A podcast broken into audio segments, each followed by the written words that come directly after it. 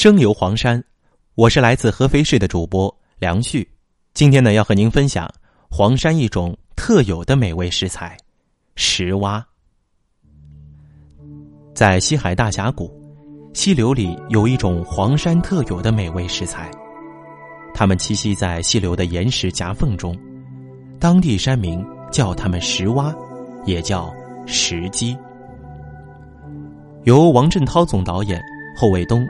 杨彪、祝凤鸣撰稿的《大黄山》纪录片，解说词介绍说，这是一种貌似蟾蜍的蛙类，胸部生长有刺，动物学里形象的命名它为吉胸蛙，因为它含有丰富的蛋白质，价值味道鲜美，成为当地人餐桌上珍贵的食材。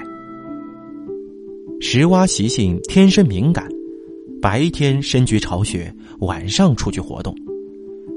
它们的肤色与岩石非常接近，漫长的演变中，伪装色很好的保护了它们。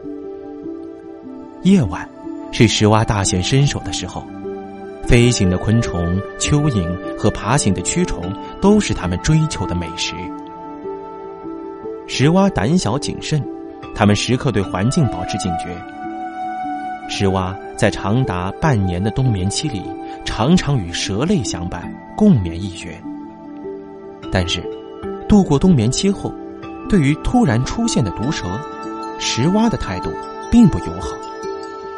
幼蛙去装死躲过毒蛇的袭击，成年的蛙趴伏在水中，警惕的注视着毒蛇带来的危机。徽菜中有一道美食——黄山双石，由黄山石鸡与石耳炖成。此菜是游览黄山游客必点的一道黄山名菜。古人为何称石蛙为百蛙之王？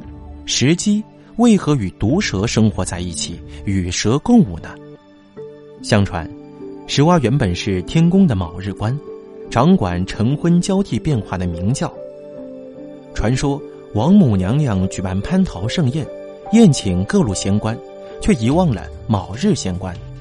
卯日仙官很郁闷，但是他可不敢像齐天大圣孙悟空一样去偷吃蟠桃，大闹天宫。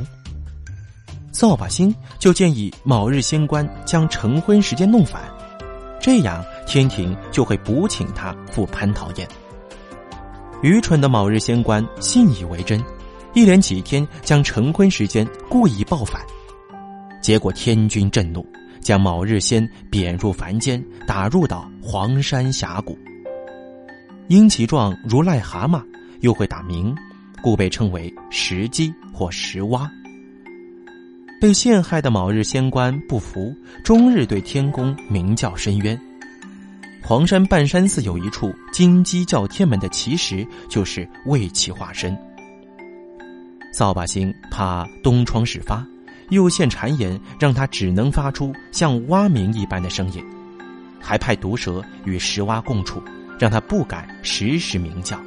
这便是石鸡与蛇共舞的由来。黄山当地也时有发生抓野生石蛙被蛇咬的现象。石蛙现在被列入国家二级保护动物，野生石蛙禁止捕捉。